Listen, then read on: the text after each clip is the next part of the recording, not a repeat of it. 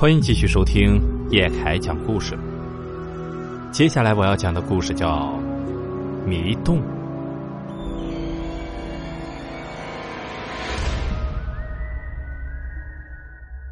大学我学的是地质学，这个学科注重野外勘察，所以经常是跟着教授全国各地的跑。大三这年，我们到了四川秦巴蜀区进行资源勘察的野外实习。实习环境很是辛苦，但是课业进度完成的很顺利。两周的实习很快进入了尾声。这天是周六，徐老师让我们休息一天。我原本打算在借宿的民宿里睡上半天，眼睛刚刚闭上，门就被人推开了。我一看是徐晓峰，便继续眯着眼，并没有起床的意思。嗯，干嘛呀？今天不陪你去镇级了？累都累死了。徐晓峰脸色一沉，显得有些尴尬。你这话说的，我刚从集市上回来。说着，他凑近了我，略带神秘的跟我耳语了起来。哎，你知道吗？这镇上有个老乡跟我说了个山洞，说是有古董钱币啥的。嘿，这回咱俩是要发了。我仍然是无动于衷。徐晓峰向来不怎么靠谱，一惊一乍更是他的看家本领。哼，你少来了！这么好的地方，为什么不自己去，让你捡便宜？徐晓峰一屁股坐在床上。因为那地方闹鬼啊，这本地人不怎么敢去啊。你说，这不是正好给我们收割吗？我正将信将疑，徐晓峰突然拿出一枚铜币。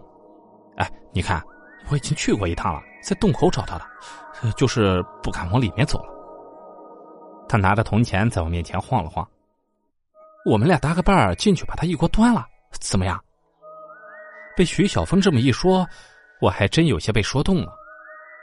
我本人是盗墓小说的死忠粉，呃，远吗？太远我可不去，我走不动。徐小峰见我嘴上松了，便把我往门口拉。哎，就几步路啊。咱们速去速回。徐晓峰倒是没说谎，那个山洞离我们的驻地不远，我们很快就到了洞口。这个山洞的洞口不是很大，不知是否是贯通的。我总觉得有一股子阴风从里面吹出来。徐晓峰事先准备了手电筒，他没多想就钻进了洞里，我跟在后面。我们两个人一前一后的走着，也算是能有个照应。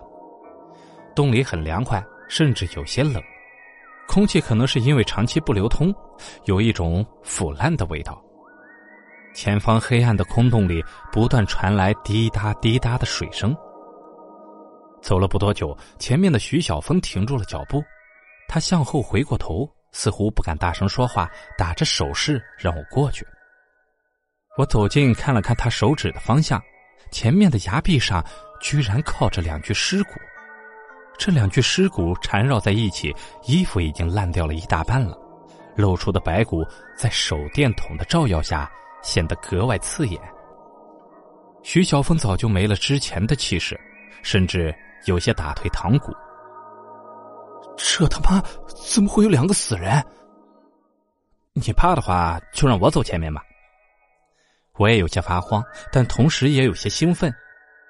白骨骷髅不正是盗墓小说该有的味道吗？我怕什么？我我我我怕这里面有老鼠。徐晓峰一边嘴硬，一边放慢了脚步，好让我超过他。我也没兴趣再去嘲讽他，将手电筒对准了前方的黑暗，继续往前走。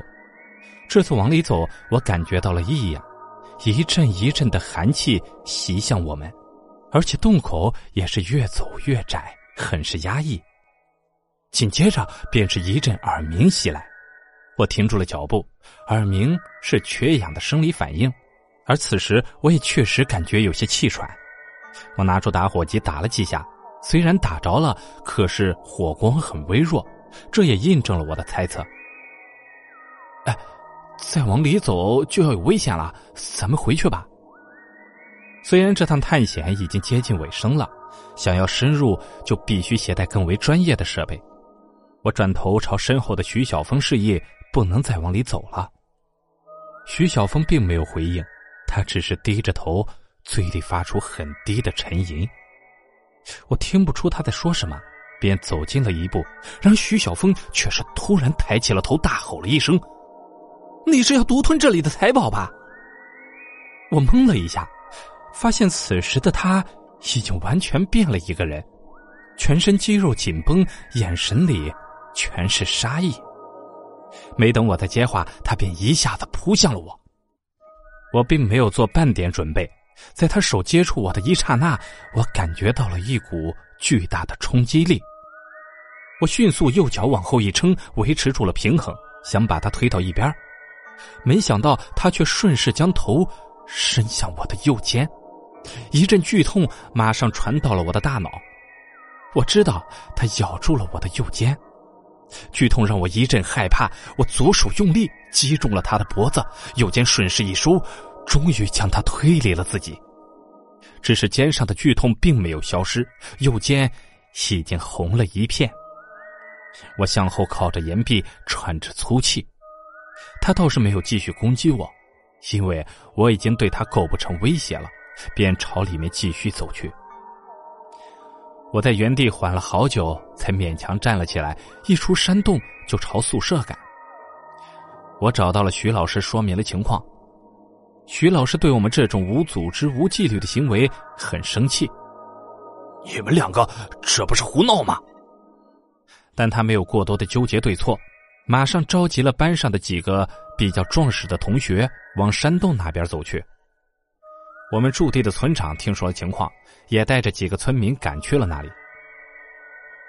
徐老师想马上冲进去救人，我拦住了他，因为我知道里面缺氧，太过深入进去肯定要出事。徐老师，里面氧气不足，你们可别冲动啊！村长在一旁也是劝：“这里面有脏东西，你们进去了就出不来了。”徐老师犹豫了一下，但马上有了办法。他把在洞口的几个同学和村民都叫到了跟前。一会儿你们都和我进去，人多好照应。随后，他又对一旁犹豫不决的村民做了保证：“别怕，就算里面有啥脏东西，啊我们人多怕啥呀？”村民虽然害怕，但救人要紧，便也硬着头皮跟了进去。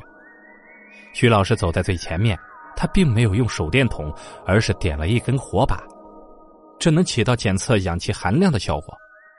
我因为受伤了，就没有跟进去，在洞口等着。没过多久，就听见洞里传来了响动声。我赶忙跑到了洞口，发现领头的徐老师夹着徐小峰正在往外走。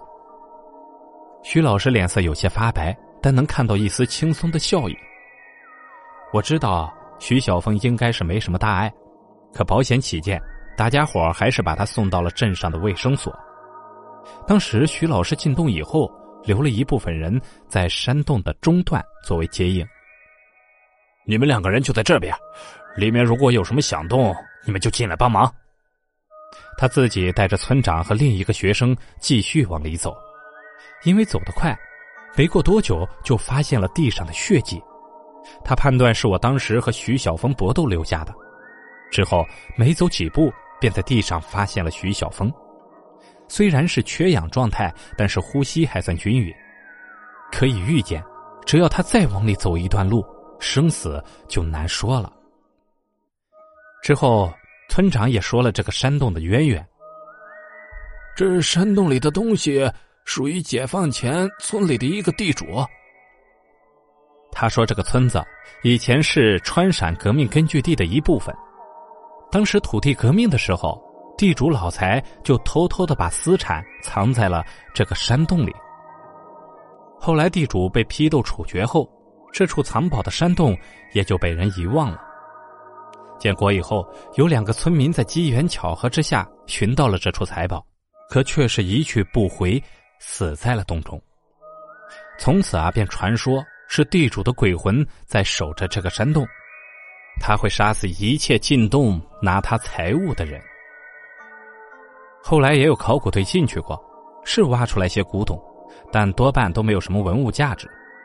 即便如此，山洞里藏有宝贝的这个传闻并没有终止，还会零星的传出去一些。